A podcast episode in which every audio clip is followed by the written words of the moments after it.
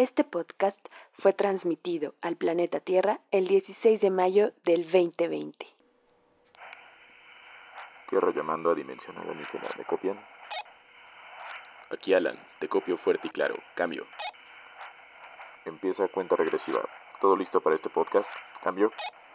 Aquí Alan, todo listo para este podcast. Comienza en cuenta regresiva. Cambio. I need to go back to Mars. We about to take off in 10, 9, Nine. 8, Eight. 7, Seven. 6, Six. 5, Five. 4, 3, Three. 2, Two.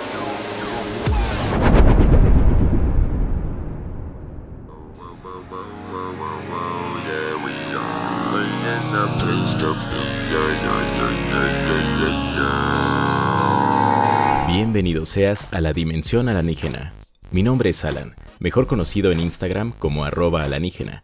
Antes de empezar este podcast formalmente, quiero extender mi sincero y caluroso agradecimiento a todos ustedes que han estado muy atentos a este podcast semana a semana. A ti que te transportas conmigo a esta dimensión mientras lavas los trastes, mientras trapeas, mientras te tomas un café o mientras te das un break del trabajo. Muchas, muchas gracias. Por cierto, ahora sí envío un fraternal saludo a todos mis colegas del trabajo y también a quienes me empezaron a escuchar en Bolivia, Nicaragua y Estados Unidos. No tengo una idea de cómo llegamos hasta allá, pero muchas gracias.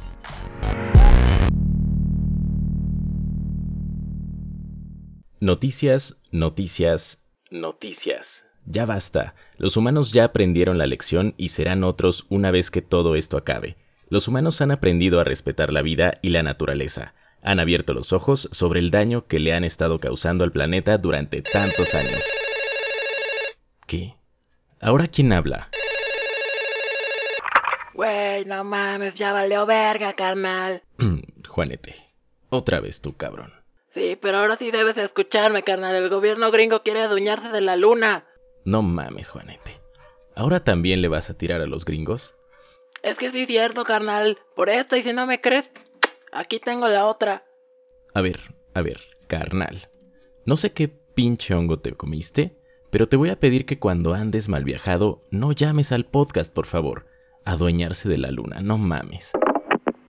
Creo que hemos hablado suficiente de fake news, de la cantidad de desinformación, de lo importante de no volvernos locos aquí encerrados, y viene este cabrón bien pacheco a decir que Estados Unidos quiere adueñarse de la luna, pero seremos coherentes y le vamos a dar el beneficio de la duda.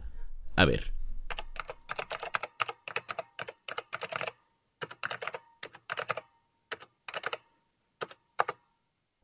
No mames.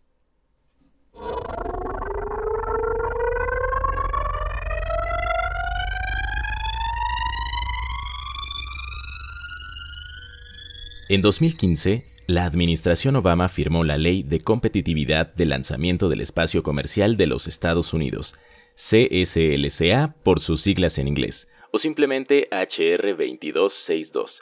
Este proyecto de ley tenía la intención de facilitar un entorno favorable al crecimiento de la industria espacial comercial en desarrollo, al hacer completamente legal que las empresas y ciudadanos estadounidenses posean y vendan recursos extraídos de asteroides o cualquier otro lugar fuera del planeta, como la Luna, Marte o cualquier lugar que puedas o no imaginar.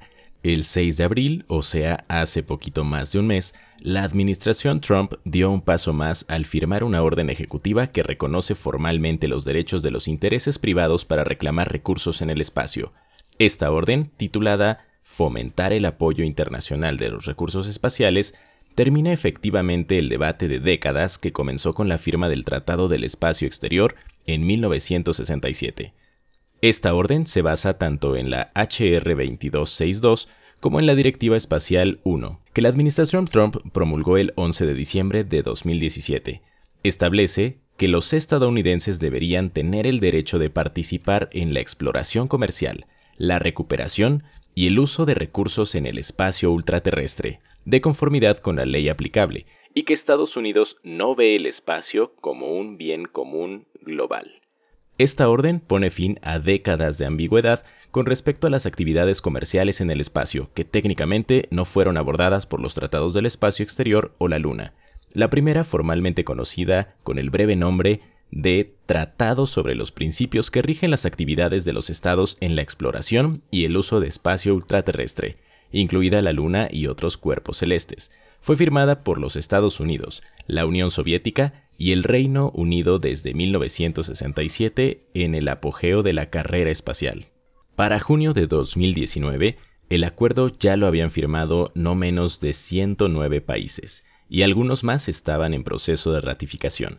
Sin embargo, sigue habiendo debate respecto a artículos del tratado, como el que establece que el espacio exterior, incluida la Luna y otros organismos celestes, no están sujetos a la apropiación nacional por el reclamo de soberanía, mediante el uso u ocupación o por cualquier otro medio. Sin embargo, querido podescucha, hay una laguna legal respecto a la apropiación privada. Bueno. ¿Qué onda, mi alienígena? Otra vez soy yo. Ya sé que eres tú, Juanete. Mira, ya investigué y más o menos tenías razón, ¿ok? Más o menos. Oh, pues, ¿cómo no iba a tener razón si lo vi en Facebook, carnal? Te lo dije. Ahora sí hay que ir armando la vaquita para un terrenito en la luna, ¿no? Sí, sí, ándale. Ahorra para tu terrenito. No sé ni para qué te explico. Bueno, el Trump, ¿cómo para qué ocupa la luna? Pues este cabrón basado en el acuerdo de la luna, que establece que la luna debería usarse para beneficio de la humanidad. O sea, escucha esta cosa, Juanete para beneficio de la humanidad. ¿No se dan cuenta que el simple hecho de estar ahí ya es un beneficio? Ah, chale, o sea que además de chingarse los recursos de la Tierra, ahora quieren empezar a chupárselos del espacio exterior? Pues, en términos breves y simples, sí. El plan a largo plazo es tener una base en la Luna con una base de aterrizaje lunar reutilizable, así como rovers lunares para salir a janguear los fines de semana, o sea que podemos ver que la ambición humana no tiene límites. De verdad, son un puto cáncer. No, no. Ya si no quieres, no te lo comas. Tíralo a la basura y la caca del perro le echas allá a la coladera, porfa.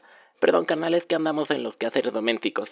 Ándale, pues, apúrate y, luego platicamos. Eh, adiós, Juanete. Quiero decirte, querido o querida podescucha, que en este tren andan trepados multimillonarios como Elon Musk y Jeff Bezos, que totalmente en contra de sus intenciones, entre comillas, intenciones humanistas, están en busca de expandir sus riquezas aprovechando que hay poca o nula supervisión en esta área. ¿Tú qué opinas, querido podescucha? ¿Esto podría ser el comienzo de la post-escasez para la humanidad y una revolución económica? ¿Qué podemos esperar después de esta pandemia, si Estados Unidos ha declarado oficialmente que la Luna y el espacio están abiertos para los negocios? ¿Los cuerpos celestes comenzarán a tener dueño? Yo creo que las respuestas a todas estas preguntas las sabemos, pero las ignoramos. Mi nombre es Alan. En Instagram soy arroba alanígena y te agradezco hayas escuchado hasta aquí. Te dejaré reflexionando con el primer sencillo del disco Ocean Rain, lanzado cinco años después del Acuerdo Lunar. Esto se llama The Killing Moon, a cargo de Echo and the Bunnymen. Esto fue Dimensión Alienígena. Nos escuchamos en el siguiente.